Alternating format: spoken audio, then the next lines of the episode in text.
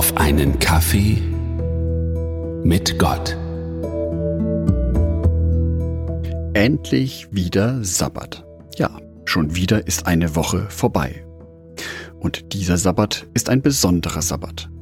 Tag der deutschen Einheit. Heute, vor 31 Jahren, wurden aus den zwei getrennten Deutschlands, West- und Ostdeutschland, ein gemeinsames, wiedervereinigtes Deutschland. Kann man sich ja auch mal bewusst machen, dass so ein großes Friedensprojekt wie von damals und wie es die gesamte Europäische Union überhaupt ist, ein riesengroßes Geschenk von Gott ist. Die längste Friedensphase in Europa. Die Woche war aber auch geprägt von vielen Ereignissen. Daher möchte ich noch mal kurz die Andachten dieser Woche zusammenfassen. Montagsandacht hieß zwischen Stadion und Gemeinde. Und da geht es auf der einen Seite um Fußballfans, die sich riesig für ihren Verein interessieren, die für ihren Verein brennen, die jedem alle möglichen Geschichten reindrücken. Hauptsache, man kann von seinem Verein erzählen, von seinem Wissen planen.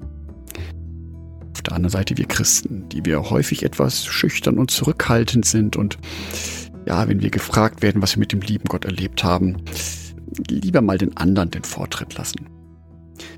Aber dabei ist es auch für uns Christen wichtig, begeistert von Jesus zu erzählen, was wir mit ihm erlebt haben. Dabei müssen wir aber aufpassen, und das ist die Andacht von Mittwoch gewesen, Langeweile in der Ewigkeit. Dass das große Ziel, das wir Christen haben, nämlich ewig zu leben in Gemeinschaft mit Jesus Christus, für andere Menschen ganz schön beängstigend sein kann. Ewig? Was soll ich denn da die ganze Zeit machen? Das ist doch langweilig, da zieht sich doch die Zeit. Es wird wohl eher so sein, dass die Zeit dann keine Rolle mehr spielt. So wie wenn man total glücklich ist, wenn man mit sich und der ganzen Welt im Einklang ist, weil einfach gerade alles passt. Ich habe keine Schmerzen, ich habe ein gutes Essen gehabt, frische Luft, liebe Menschen sind da und ich mache gerade etwas, was mir richtig, richtig Spaß macht. Da schaue ich nicht mehr auf die Uhr. Da ist mir Zeit egal. Dann fliegt die Zeit. Und ich glaube, dass es auch auf der neuen Erde so sein wird, dass die Zeit dann einfach nur verfliegen wird. In dem ganzen Glück, das wir dann haben, weil wir in Gemeinschaft mit Jesus Christus leben. Um dorthin zu kommen, ist es aber wichtig, sich Gedanken zu machen über die wahre Nachfolge. Wie stellt sich Jesus vor, dass wir ihm nachfolgen sollen? Und dazu findet sich in der Bibel die Geschichte vom reichen Jüngling. Ein junger Mann, der irrsinnig reich war. Und ihm war wichtig, dass er jedes Gebot von Gott einhält. Und er fragt Jesus, Meister, wie komme ich zum ewigen Leben? Wie komme ich ins Himmelreich? Und Jesus sagt ihm sehr schnell und knapp, verkauf alles, was du hast, gib's den Armen und folge mir nach.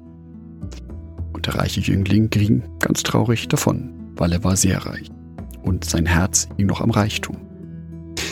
Die Bibelgeschichte erzählt das Ganze von der materiellen Seite oder wir interpretieren sie da hinein. Aber sie hat auch eine andere Seite.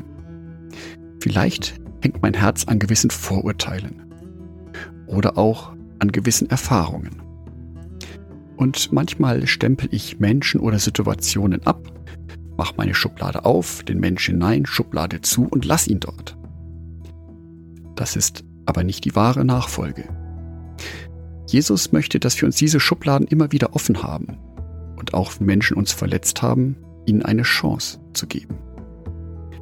So macht es Jesus mit uns so sollen wir es an andere Menschen weitergeben. Der heutige Sabbat ist eine gute Möglichkeit, sich über all das nochmal Gedanken zu machen. Denn schließlich heißt es im ersten Psalm ab Vers 1, Wohl dem, der nicht wandelt im Rat der Gottlosen, noch tritt auf den Weg der Sünder, noch sitzt, wo die Spötter sitzen, sondern hat Lust am Gesetz des Herrn und sinnt über seinem Gesetz Tag und Nacht der ist wie ein Baum, gepflanzt an den Wasserbächen, der seine Frucht bringt zu seiner Zeit, und seine Blätter verwelken nicht. Und was er macht, das gerät wohl.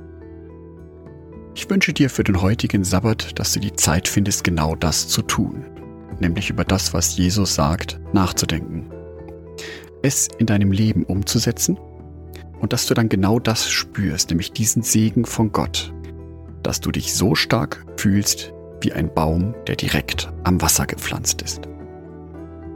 Andacht von Jörg Martin Dornert.